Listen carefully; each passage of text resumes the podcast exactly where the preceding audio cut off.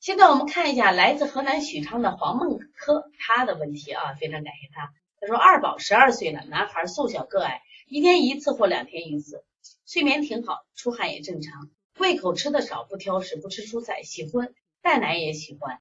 小时候爱咳嗽清嗓子，十岁时候得过抽动症，当时症状呢就是晃脖子、发红音，就是服西药两周再没出现过。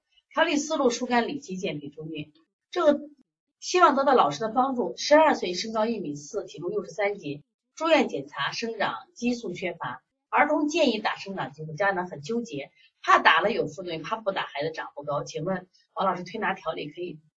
那个解决吗，是这样啊，咱们推拿调理确实可以助高，但是如果生长激素缺乏的孩子，就是我们就打可能效果就不好了。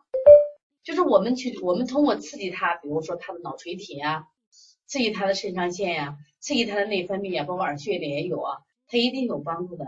但有些孩子真是天生这种生长激素缺乏症，其实我觉得现在就不要他机会，因为就跟现在整形一样，他可能都已经有些技术是很很很很很那啥。就非常平稳的了，没有问题。生长激素，我周围的好几个孩子他们也在打，就对身体没有影响。但是呢，去正规医院打，就打到一定程度的时候一定要停下来，打过头反而就不长了。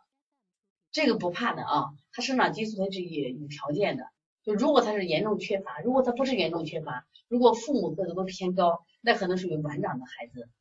有些男孩就在就是初中毕业的时候，基本上就是个十五六，还要穿一穿的。但这个孩子如果是他确认缺乏，那是可以可以可以去打。但这个孩子身高一米四，体重六十三，就是我觉得还是要。其实我们做推拿是可以的，是可以的。我们通过激发他的肝气让他生发，激发他的肾气让他什么呀，多分泌一些，比如说我们就是生长激素。第二，让这孩子早点睡觉，早点睡觉。一般九九点睡觉，十一点左右生长激素分泌最旺盛的时候。让他早点睡觉。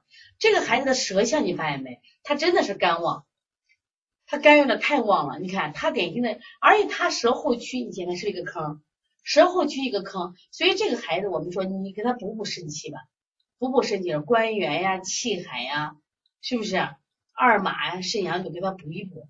第二个给他疏疏肝，他有点过了，因为实际上过的话肝脾就不和了。你看他两边太厚太硬。所以说，像太冲行间，啊，给它疏通一下啊，疏通一下。